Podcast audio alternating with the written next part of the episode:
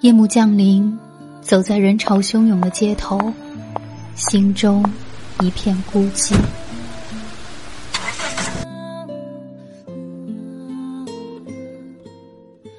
这些年过去了，身边的人来了走，走了也没再来过。那些在你回忆里跳跃的，在你胸口翻腾的，在时光细缝中层层堆积的情绪。会在这一刻，被一杯热水冲泡成悠然远散的咖啡香。片刻即是宁静，陪伴最是长情。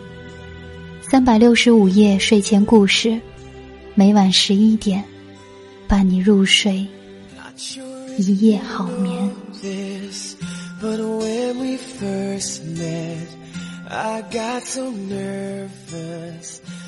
Couldn't speak.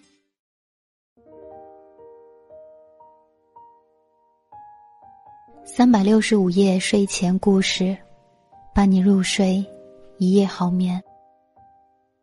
自从决定开办这一档栏目以来我每天都会看很多的文章因为每天必须要更新一期节目当然不是所有看过的文章都会合适但是有时候也特别巧，很多听友咨询我的问题，正好我在看文章的时候找到了答案。今天这一篇文章也是最近很多听友，尤其是男听友咨询的。他说：“时间久了，感情淡了，要不要分手？”这样一个话题，正好有一位作者来自富 T T 写了这一篇文章。他说：“也是一个男生。”问他和恋爱两年的女友相处久了，好像越来越没有感觉，要不要考虑分手？一般另有新欢的人都爱拿时间久了、感情淡了做分手的幌子，但我们还是心怀良善，来聊聊这个全宇宙百分之九十九的人可能都有想过的问题。提到分手，还能找出比时间久了、感情淡了更正直？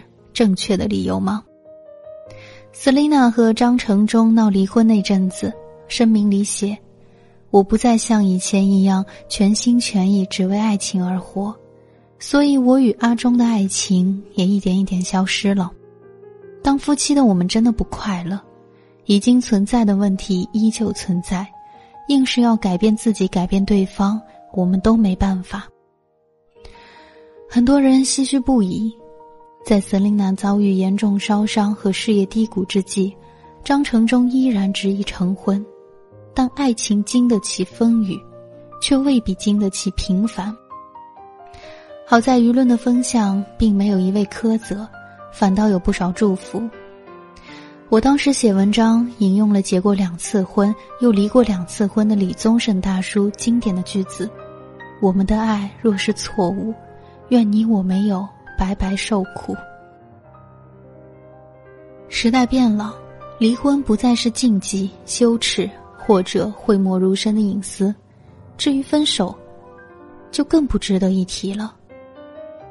网上一度流传一份古人的放妻协议：凡为夫妻之因，前世三生结缘，始配今生之夫妻；既以二心不同，难归一意。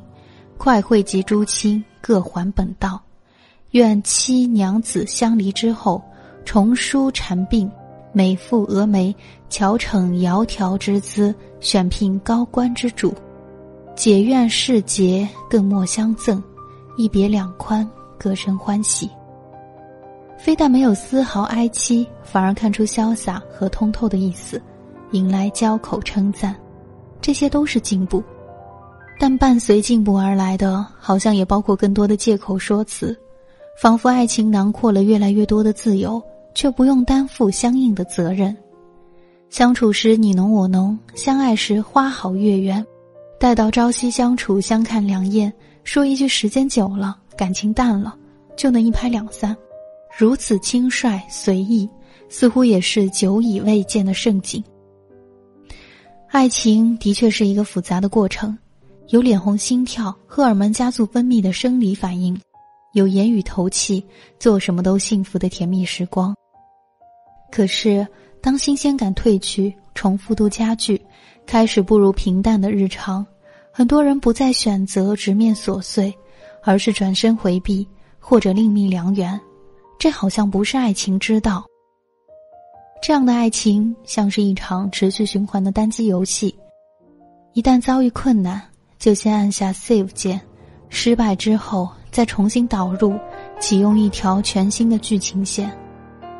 可惜爱人和回忆无法取代，也不像剧情那样说换就换。于是，单机游戏模式的爱情，多情的人通常最无情，而被动的人每每最触动。太多痴男怨女，太多负心薄幸，就在这样的主干上滋长出各不相同的枝枝蔓蔓。相反，成熟的人会懂得。平淡是爱情必经的挫折，从来没有一条坦途能从幸福到幸福，各中的规避和跨越需要两个同样用心的人携手走过，能一起享受甜蜜是缘分，能共同克服平淡是必然。从恋爱到婚姻，从缘分到必然，是每段爱情的成人礼。如果觉得时间久了感情淡了，不必恐慌，也不必着急自问是否继续。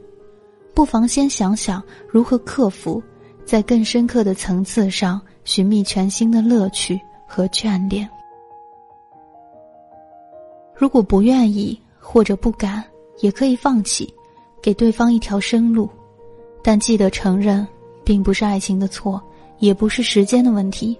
千万别拿谁也没办法做搪塞，坦然接受自己是个 loser，不配拥有更高级爱情的现实。和不同的人谈相似的爱情，不是牛逼，而是花心和幼稚。真正牛逼的爱情，是和一个固定的人在一起，不断尝试爱情的百般滋味，风雨在前，永不放手，彩虹乍现，永记心间。文章来自付 T T。其实文章一直在讲一个道理，对于爱情。应该坚持到底，遇到问题应该想办法去解决，而不是推卸各种责任。时间久了，感情淡了，难道就要分手吗？那么你的爱情是不是都有一个时间期限呢？一年、两年还是三年呢？那么你又如何才能够找到那个可以跟你执子之手、与子偕老的人呢？要知道。与子偕老，那可是几十年的时间。两三年都熬不过的话，那这几十年可咋办呀？这里是桑子电台，我是闫宁，感谢您的守候和聆听，我们下期再会。